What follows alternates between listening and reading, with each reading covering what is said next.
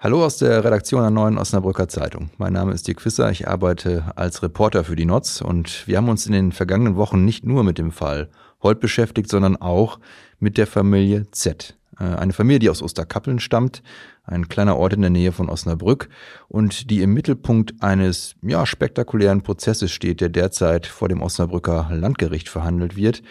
Es geht um eine ganze Serie von Einbrüchen und einen großen Raub, äh, aber es geht auch um das Thema der sogenannten Clankriminalität, denn zwei der äh, dort Angeklagten werden von den Ermittlern genau diesem Segment zugerechnet.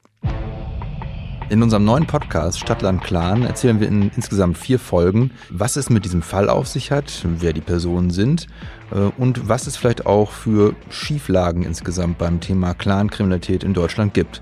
Sie finden den Podcast quasi überall dort, wo Sie Podcasts finden, nämlich bei Spotify oder Apple und wir würden uns freuen, wenn Sie mal reinhören.